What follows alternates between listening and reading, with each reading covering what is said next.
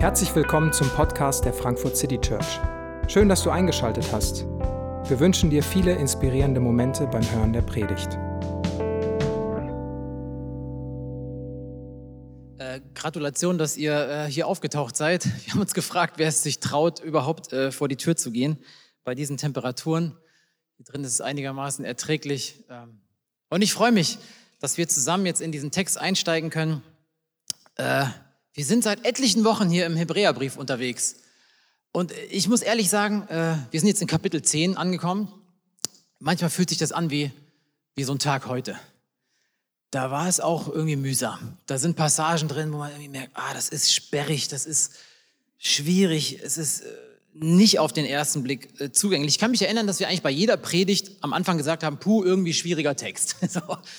Und es ist heute nicht anders. Es ist viel gewesen, habt ihr gemerkt, auf einen Einstein. Es, es geht um Opfer, es geht um Schafe und Ziegen und Böcke und Blut. Und das ist alles irgendwie ein bisschen sperrig und unserer Lebenswirklichkeit wirklich fremd. Aber, und wenn ihr die letzten Wochen da wart, stimmt ihr vielleicht zu, haben wir immer wieder auch gemerkt, dass bei aller Distanz zu der Lebenswelt damals manche Fragen gar nicht so anders sind dass uns manche Dinge, Fragen doch auch verbinden mit den damaligen Hörern dieses Briefes. Äh, ein ganz kurzer Abriss, wir erinnern uns, wir wissen von dem Brief weder, wer der Autor ist, noch an wen er genau adressiert war. Ähm, was aus dem Kontext sich erschließt, ist, es ist die junge Gemeinde, zweite Generation wahrscheinlich, wahrscheinlich in der Gegend um Rom und wahrscheinlich überwiegend Judenchristen. Und die Situation war die, dass diese Judenchristen, diese junge Gemeinde so ein bisschen müde geworden war. Das war so eine Gemeinde, die zwischen allen Stühlen saß. Sie war natürlich fremd dem Vielgötterkult der Römer im römischen Reich, aber sie war auch entfremdet von ihrer ursprünglichen jüdischen Community, seit sie sich auf diesen Jesusweg gemacht hat. Und das war wirklich nicht leicht. Sie wurden mit Argwohn betrachtet, äh, manche wurden auch wirklich handfest verfolgt, sind arg unter Druck geraten.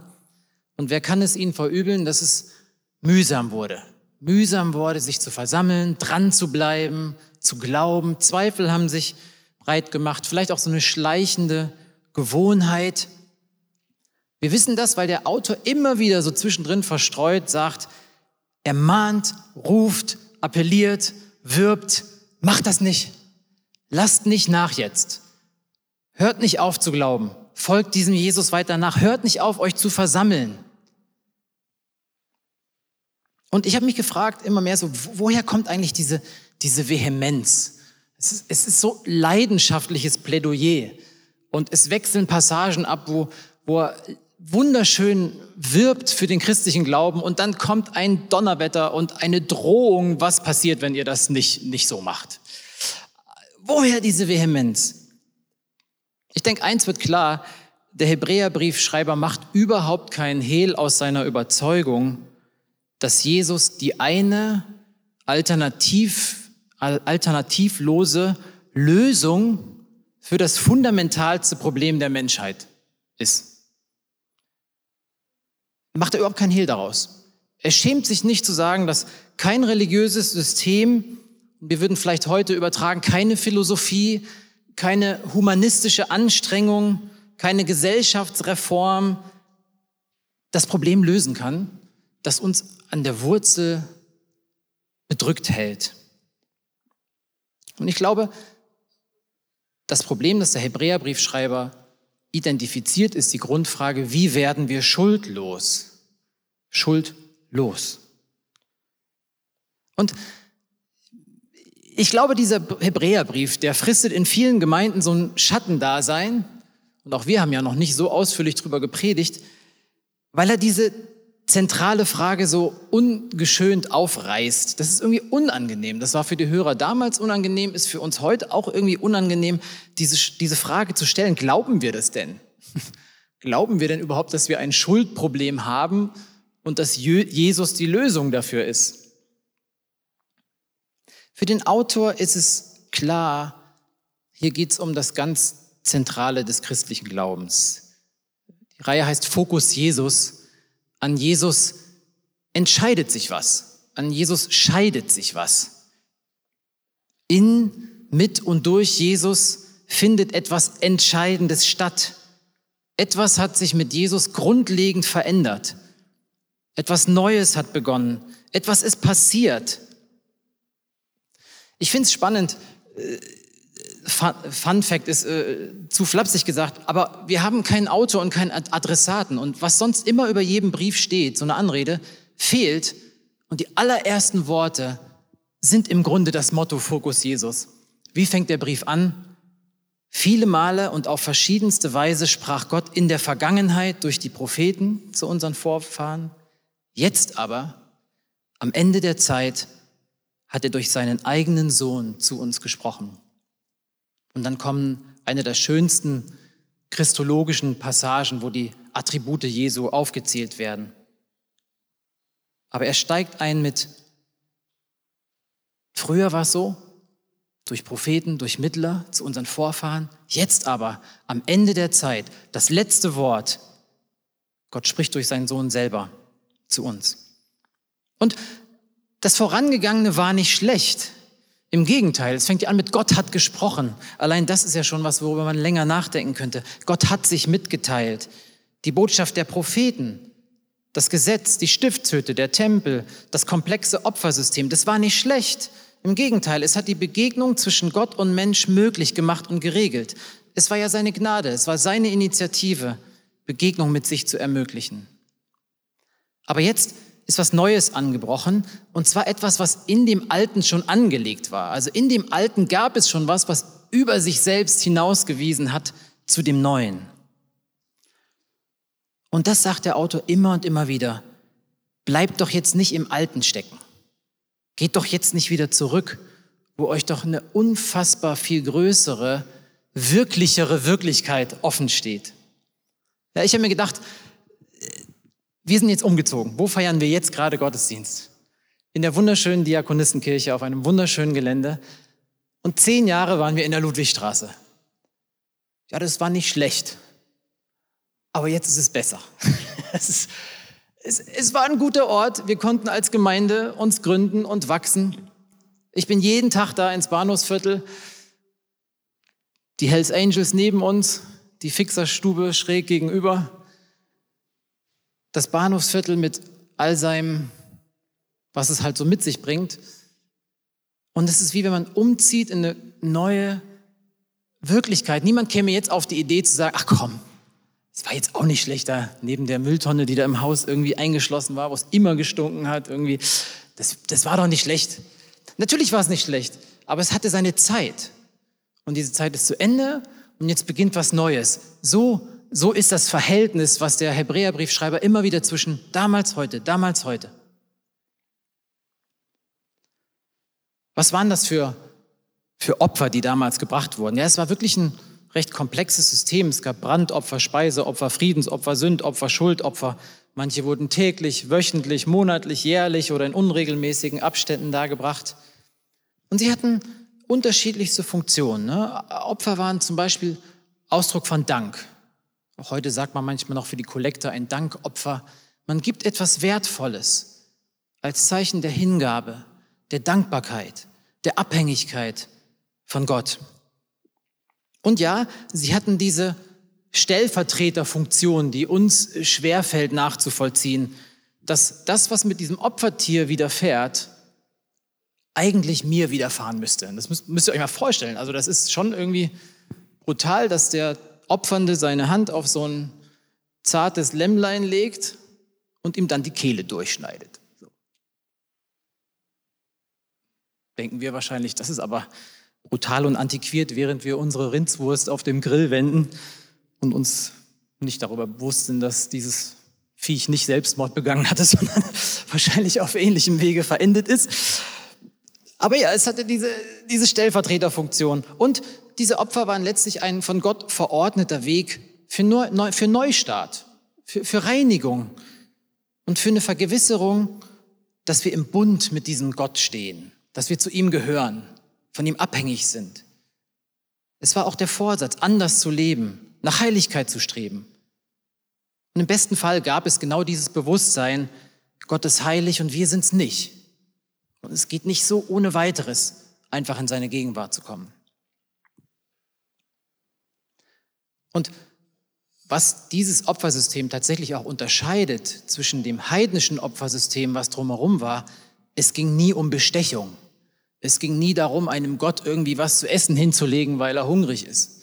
Es ging nicht darum, Gott zu manipulieren, damit es regnet und man fruchtbar ist und die Dinge so laufen, wie wir uns das vorstellen. Das, sagt, das wird ja selber schon reflektiert. Ne? Das finde ich sehr spannend. In den Psalmen zum Beispiel David sagt, Gott, dir liegt nichts daran, dass ich dir Tiere als Schlachtopfer darbringe. Ich würde es sonst tun. Nein, nach Brandopfern hast du kein Verlangen. Ein Opfer, das dir gefällt, ist Reue, ein zerbrochenes Herz. Das wirst du Gott nicht zurückweisen. Ja, also das Alte Testament reflektiert selber. Ja, es ist Gnade, dass dieses System da ist, aber das an sich ist nicht das, was die Gemeinschaft stiftet. Aber, und das ist das Entscheidende, anscheinend war das Grundproblem nicht gelöst. Ja, unser Text fasst das in den ersten vier Versen so zusammen. Hebräer 10, 1 bis 4. Das Gesetz lässt also nur ein Schattenbild der künftigen Güter erkennen, nicht deren wahre Gestalt. Mit seinen Jahr für Jahr dargebrachten und immer wieder gleichen Opfern kann es die, die vor Gott treten, niemals völlig von ihrer Schuld befreien. Wenn es anders wäre, hätte man da nicht schon längst aufgehört zu opfern? Denn der Opfernde wäre ja mit einem einzigen Opfer für immer rein und seine Sünden würden sein Gewissen nicht länger belasten. Tatsache jedoch ist, dass die Menschen durch die Opfer alljährlich wieder neu an ihre Sünden erinnert werden das Blut von Stieren und Böcken ist eben nicht imstande, Sünden wegzunehmen. Das Schuldproblem war nicht gelöst. Das Sündenproblem nicht gelöst, das schlechte Gewissen nicht weg. Im Gegenteil, das war so dieses immer wieder, wenn man vor den Altar trat, hm, okay, ich bin nicht heilig, ich kann eigentlich nicht hier sein. Es war eher eine Erinnerung an das, was nicht stimmt das Schuldproblem ist größer und dementsprechend braucht es ein größeres Opfer, eine bessere Lösung. Das Blut von Tieren ist nicht imstande, das zu tun. Und hier müssen wir einhaken. Ja? Also die, die, diese, diese ganze, vielleicht fällt es uns heute schwer, überhaupt was mit dieser Opfersprache anzufangen. Ist das nicht antiquiert? Ist es nicht abscheulich? Ist es nicht unappetitlich? Sind wir nicht längst aufgeklärter? Aber machen wir uns mal ehrlich, selbst wenn wir mal die ganze Kategorie persönliche moralische Schuld mal komplett außen vor lassen, ahnen wir nicht alle manchmal diese unheimliche Verstrickung, in der wir alle leben? Dass wir doch alle irgendwie das Gute wollen, aber oft nicht das dabei rauskommt, was wir uns erhoffen. Wenn niemand heiratet mit dem Vorsatz, diese Beziehung in Sand zu setzen. Und doch scheitern so viele Beziehungen so schmerzlich. Ja, und ich habe schon gesagt, wir gehen durch das Bahnhofsviertel und sind entweder total schockiert oder abgestumpft über diesen Kontrast zwischen unfassbarem Reichtum und menschenunwürdigem Elend von Prostitution, Menschenhandel und Drogen. Krieg ist plötzlich wieder eine bedrückende Realität. Für uns es gab es immer, nur es rückt für uns näher und plötzlich wieder in den Fokus und es zeigt sich so, hm, es ist nicht alles okay. Polarisierung in der Gesellschaft, dieser Hass aufeinander, Populismus, der Klimawandel als Bedrohung, wo wir entweder einfach die Augen davor verschließen oder in helle Panik verfallen. Es ist halt nicht alles in Ordnung. Und wie sehr wir uns auch mühen, und unsere menschlichen und zivilisatorischen Errungenschaften in die Waagschale werfen, ja, Bildung, Forschung, Demokratie, Humanismus, Medizin, Psychologie, künstliche Intelligenz und, und, und. Alles gute Sachen, aber wir kriegen das Grundproblem nicht gelöst. Wir mögen auf den ersten Blick für grausam halten, dass die Israeliten damals Tieropfer dargebracht haben. Aber ich frage mich ganz ehrlich, was hätten die Menschen damals über unsere Generation und unsere Zeit gedacht. Darüber, dass das 20. Jahrhundert blutiger war als alle Jahrhunderte davor zusammengenommen. Was hätten Sie zu Abtreibung als Geburtenkontrolle gesagt? Zu Einsamkeit, von alten, behinderten, kranken Menschen? Was hätten Sie zu den Zuständen in den Textilfabriken in Bangladesch oder den gigantischen Firmen in China, wo unsere iPhones zusammengebaut werden, gesagt, wo Fangnetze unter die Etagen gespannt werden, weil die Arbeiter sich aus Überforderung in den Tod stürzen? Ja, und dann, wo wir bei Tod sind, bei allem medizinischen Fortschritt bleibt es unumstößliche Wahrheit. Ich sag's mal krass, in jeder einzelnen Zelle unseres Körpers ist das Ablaufdatum eingraviert. Und es gibt keinen drin.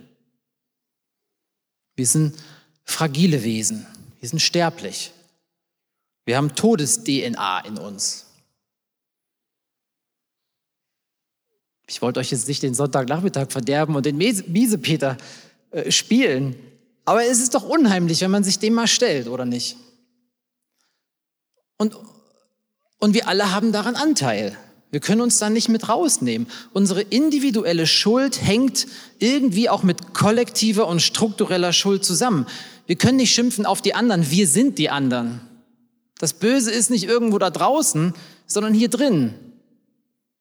Der Schriftsteller Alexander Solzhenitsyn hat jahrelang in russischen Straflagern verbracht und schreibt in seinem berühmten äh, Werk Archipel Gulag über seine Zeit dort. Es ist super spannend zu lesen. Er reflektiert über Gut und Böse und kommt zu dem Ergebnis, dass es viel zu einfach wäre, zu sagen, die Wärter da draußen, die Brutalen, die Folterer, das sind die Bösen und wir hier drinnen sind die Guten.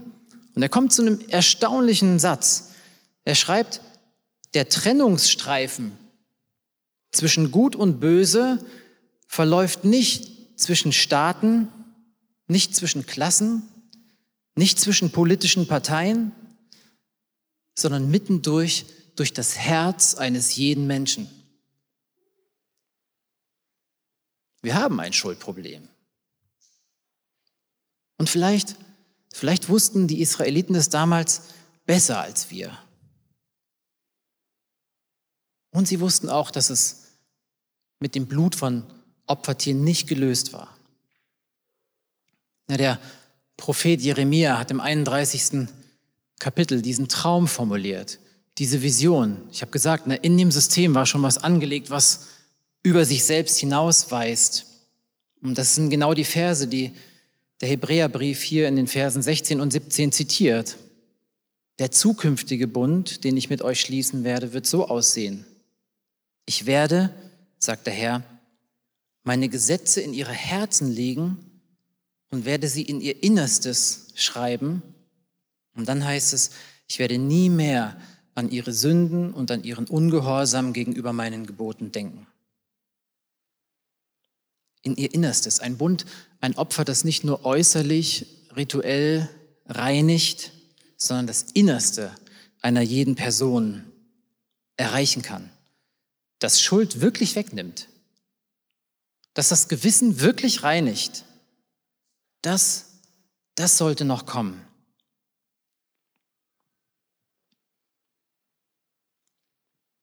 Christus das andere Opfer, ein für allemal. So heißt es in den Versen 10 bis 14. Weil Jesus Christus den Willen Gottes erfüllt und seinen eigenen Leib als Opfer dargebracht hat, sind wir jetzt ein für allemal geheiligt. Jeder andere Priester steht Tag für Tag am Altar um seinen Dienst zu verrichten, bringt unzählige Male die gleichen Opfer dar, die doch niemals imstande sind, Sünden wegzunehmen. Christus dagegen hat sich, nachdem er ein einziges Opfer für die Sünden dargebracht hat, für immer auf den Ehrenplatz an Gottes rechter Seite gesetzt und wartet seither darauf, dass seine Feinde zum Schemel für seine Füße gemacht werden. Denn mit diesem einen Opfer hat er alle, die sich von ihm heiligen lassen, völlig und für immer, völlig und für immer von ihrer Schuld befreit. Der Kontrast ist schon eindrücklich gegenübergestellt. Tag für Tag, unzählige Male, immer wieder die gleichen Opfer, die letztlich nicht bewirken, was sie bewirken sollen. Und dann Christus, ein Opfer, einmal für immer. Problem gelöst. Schuld weg.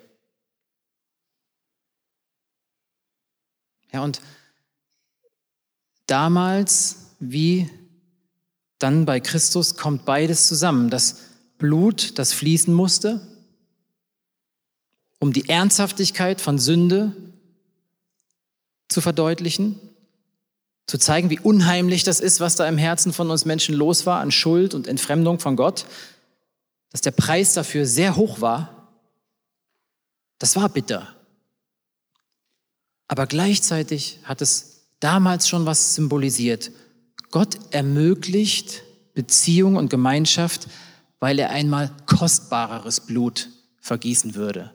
Das Blut damals hat hingewiesen, vorausgedeutet auf ein kostbareres Opfer, das nicht wir darbringen konnten, sondern das Gott selbst in Christus dargebracht hat. Was sagt Johannes der Täufer, als er Jesus sieht? Siehe, das Lamm Gottes, das die Sünden der Welt trägt. Und das ist passiert. Nur in unfassbar viel höherem Ausmaß als damals. Ja, Blut fließt, Schuld ist real. Sünde fordert Opfer, immer. Und große Sünde fordert große Opfer. Und offensichtlich ist das Schuldproblem so groß, dass kein Tier der Welt es hätte sühnen können. Aber er, der heilige Sohn Gottes, sorgt selbst für den Weg. Er geht ans Kreuz, er bringt das Opfer ein für allemal, völlig und endgültig.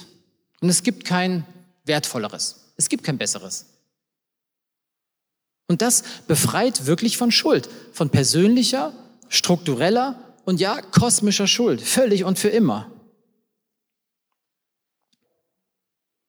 In Hebräer 2, Vers 14 wird, finde ich, gut in Worte gefasst, was denn nochmal die, das Wurzel des Übels ist. Dort heißt es, so konnte er, also Jesus, durch das, was er getan hat, durch den Tod, den er gesühnt hat, den Tod, den entmachen, entmachten, der mit Hilfe des Todes seine Macht ausübt, nämlich den Teufel, und konnte die, deren ganzes Leben von der Angst vor dem Tod beherrscht war, aus ihrer Sklaverei befreien. Durch das, was Jesus gemacht hat, konnte er die Todes-DNA in jeder unserer Zellen überwinden und uns aus dieser Sklaverei befreien.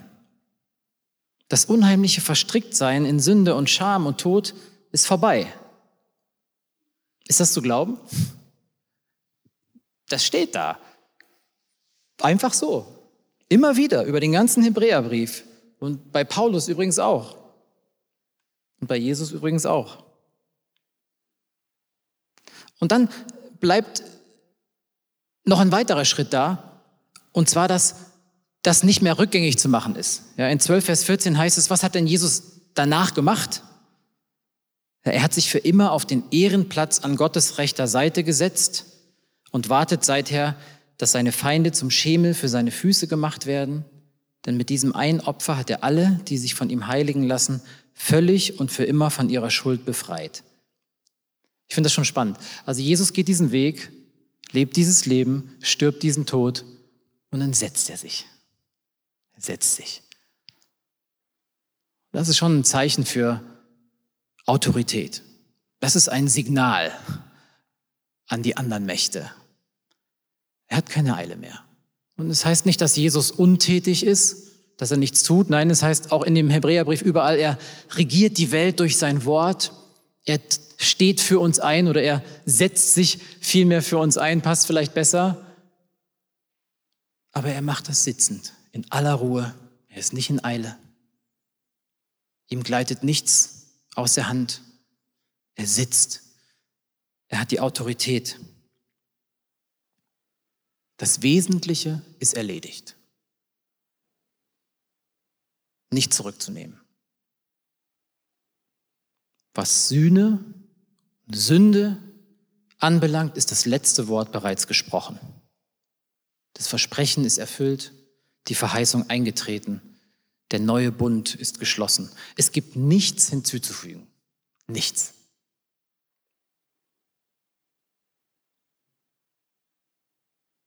Ich, ich frage dich mal ganz persönlich, fühlst du dich schuldig Manchmal.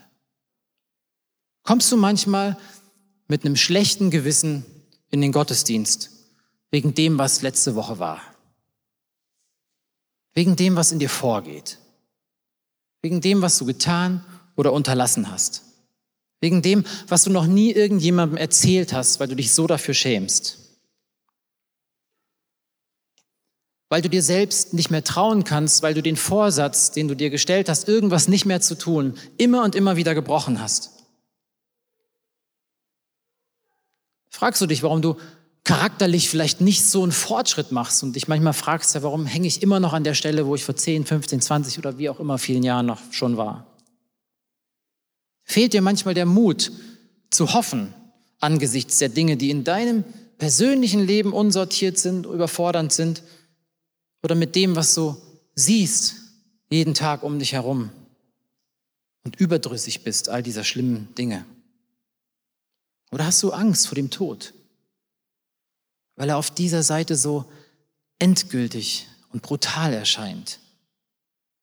Trauerst du um den Verlust eines geliebten Menschen? Leidest du manchmal an dieser Welt? Und ja, vielleicht empfindest du manchmal dieses Es ist vollbracht, dieses Schuld ist weg, dieses Jesus regiert und sitzt auf dem Thron, vielleicht manchmal sogar als Hohn angesichts der Realität, die du erlebst. Weißt du, dann lass dir sagen, es ist nichts verkehrt mit dir. Es ist nichts falsch.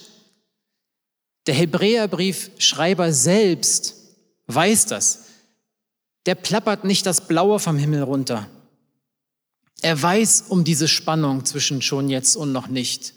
Bei all dem, was er in dieser Endgültigkeit formuliert. Es heißt am Anfang des Briefes, es gibt nichts, worüber er nicht Herr wäre, allerdings ist das gegenwärtig für uns noch nicht in vollem Umfang sichtbar. Und auch hier in unserer Stelle, in den Versen 12 bis 14, die ich gerade vorgelesen habe, ja, er hat sich gesetzt, fertig, und dann erwartet, bis seine Feinde unter dem Schemel seiner Füße sind. Warum wartet er? Was jetzt? Oder er hat die ein für alle Male geheiligt, perfekt, abgeschlossen. Und dann im selben Satz, im griechischen Partizip Präsens, die sich von ihm fortwährend heiligen lassen.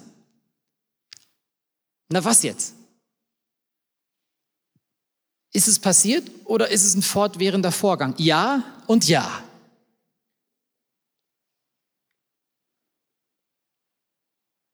Und das ist der Grund, warum wir hoffen müssen. Das ist der Grund, warum wir glauben müssen. Nächste Woche geht es mit Kapitel 11 weiter. Und wie fängt Kapitel 11 an? Was ist denn der Glaube? Er ist ein Rechnen mit der Erfüllung dessen, worauf man hofft, ein Überzeugtsein von der Wirklichkeit unsichtbarer Dinge. Bei allem, was schmerzt, bei allem, was offen ist und unklar bleibt. Ich persönlich glaube, der Autor hat trotzdem recht. Und ich kann auch nur bezeugen und werben und mahnen, ich glaube das. Ich glaube, es gibt keine bessere Geschichte. Es gibt keine bessere Nachricht. Es gibt kein besseres Evangelium, als das zu sagen, was Gott früher angedeutet hat und was in seinem Sohn wahr geworden ist. Dass das fundamentale Problem der Schuld, der Sünde und des Todes von ihm selbst überwunden worden ist. Und dass wir jetzt Teil dieser Zukunft schon sind, die sich noch voll verwirklichen wird. Und, und das macht euch mal die Aufgabe und sucht, könnt ihr googeln, was sind denn Verheißungen Gottes an uns, die er uns geschenkt hat? Was sind denn seine Zusagen, die uns jetzt und hier gelten? Was sind denn Beispiele und Auswirkungen davon, die wir jetzt schon erleben und die sich nahtlos in die Ewigkeit erstrecken werden? Ja, im Hebräerbrief selber sind folgende genannt. Ich nenne sie nur, aber lasst das mal auf euch wirken. Wir haben völlig freien Zugang zu Gott. Jetzt, in diesem Moment, immer.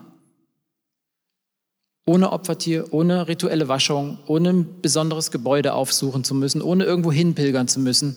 Jetzt, im Allerheiligsten, wo der Priester einmal im Jahr, einmal im Jahr hin konnte mit einer Schale voll Blut. Dann kam er wieder raus und nächstes Jahr dasselbe. Vorbei. Wir können jetzt ins Allerheiligste vor Gottes Angesicht treten und sagen, du bist mein Vater, ich nehme dich beim Wort. Ich bin nicht schuldig, nicht mehr schuldig. Du kannst völlige Vergebung aller Schuld haben. Und das ist schon ein krasser Gedanke. Gott wird dich nie mehr wegen Schuld richten. Wie sollte er? Es ist ja passiert. Das Urteil ist ja gesprochen. Frei. Mein Kind. Hat das, was wir tun, noch Auswirkungen? Ja, bedauerlicherweise schon. Das ist kein Freifahrtsschein. Aber genau das sagt ja er am Ende. Ein neues Gesetz in unserem Herzen. Wir können was anderes wollen. Wir können was anderes tun. Wir können nach etwas anderem streben. Aber wenn Gott wiederkommt, wenn Jesus wiederkommt und er wird wiederkommen, dann nicht um deine und meine Schuld zu richten, sondern was wird er tun? Er wird die Feinde unter seine Füße zwingen. Nicht Gott und Mensch sind in Opposition. Ja, das ist manchmal was, wir manchmal, wenn wir konservativ aufgewachsen sind, manchmal dieses, oh, ist noch irgendwas an meiner Seele nicht in Ordnung? Ist da noch irgendwo Schuld? Das ist überhaupt nicht der Punkt. Gott und Mensch sind nicht in Opposition. Gott tritt an die Seite des Menschen, um das Grundproblem des Menschen aus Gnade zu lösen und den Tod zu besiegen. Er löst das Problem ja für uns. Das ist eine ganz andere Perspektive, finde ich. Du kannst ein freies Gewissen haben. Und du darfst Gott in aller Freiheit, dankbar und ohne Furcht vor dem Tod dienen. Du darfst hoffen, immer. Du bist ein Kind Gottes und er selbst ist ein ewiges Erbe. Du bist Teil einer weltweiten Gemeinschaft der Kinder Gottes und du bist beauftragt, diese Botschaft von der unbedingten Liebe Gottes mit deinem Leben in all seiner Bruchstückhaftigkeit zu bezeugen. Und du hast ewiges Leben. Lass dich von dieser Spannung nicht verunsichern. Das sagt er immer wieder. Schau auf Jesus. Halte an der Hoffnung fest. Bleibe Teil der Gemeinschaft. Ja, wir haben es auch manchmal so gehört, versäumt die Versammlungen des Herrn nicht. Ja, was denn dann? Dann habe ich schlechtes Gewissen. Nein, bleib in dieser Gemeinschaft, weil du Teil dieser Gemeinschaft bist, weil die Gemeinschaft dich braucht. Dass wir uns einander ermutigen und bezeugen. Halte fest, schau in diese Richtung. Ich weiß, es ist manchmal schwer.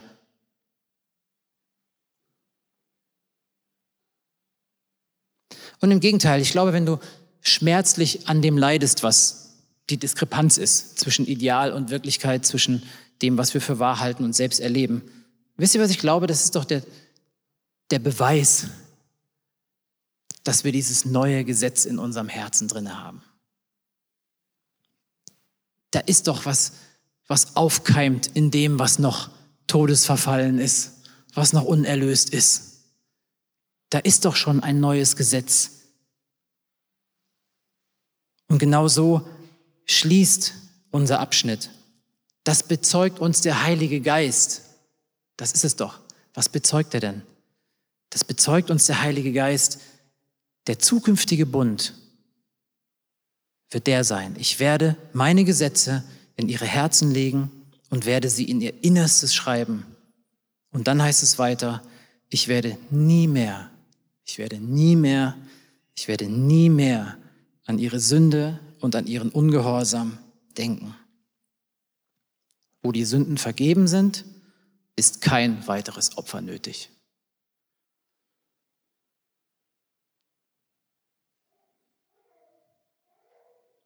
Und wenn wir das Abendmahl jetzt feiern, ist es schon erstaunlich, dass sich Jesus selbst beim Einsetzen des Abendmahls auf diese Worte beruft. Schon erstaunlich, ne? mit welchem Selbstverständnis er sagt. Im Verlauf des Essens nahm Jesus das Brot Er dankte Gott dafür. Er brach es in Stücke, gab es seinen Jüngern mit den Worten, nehmt und esst, das ist mein Leib. Und dann nahm er den Becher mit Wein, sprach ein Dankgebet, gab ihn den Jüngern und sagte, trinkt alle daraus. Und jetzt kommt es. Das ist das Blut des Bundes. Das ist das Blut des Bundes, das für viele zur Vergebung von Sünden vergossen wird. Und ich sage euch, von jetzt an werde ich nicht mehr vom Saft der Reben trinken. Das Opfer ist nicht mehr nötig. Bis zu dem Tag, wenn ich wiederkomme, um es mit euch zusammen zu halten, dieses Mal. Nachdem sie dann ein Loblied gesungen hatten, heißt es, gingen sie hinaus an den Ölberg und die Passion beginnt.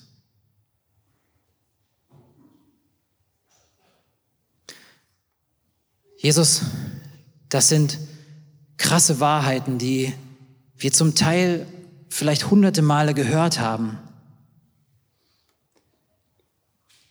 Aber ich bitte dich, dass durch die Kraft deines Heiligen Geistes diese Wahrheit in uns zum Leben erwacht wird, erweckt wird. Dass dort, wo uns schlechtes Gewissen plagt, wo uns Schuld drückt, ja, wo letztlich Unglaube darüber da ist, dass du es erledigt hast, dass das weicht dem Erleben deiner Liebe. Dass wir erfahren, dass wir deine Kinder sind, dass Schuld vergeben ist, dass du mit dem längst fertig geworden bist, was uns noch manchmal so quält.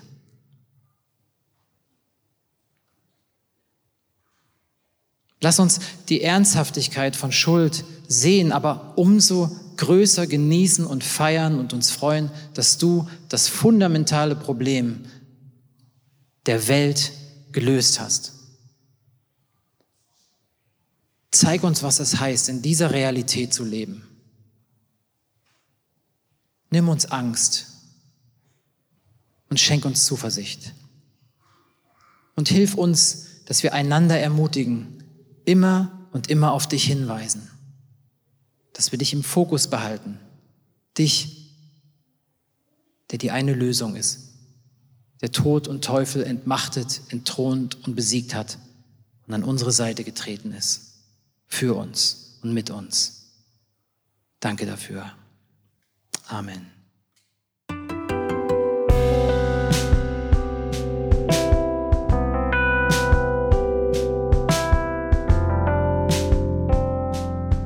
Wir hoffen, die Predigt hat dich inspiriert.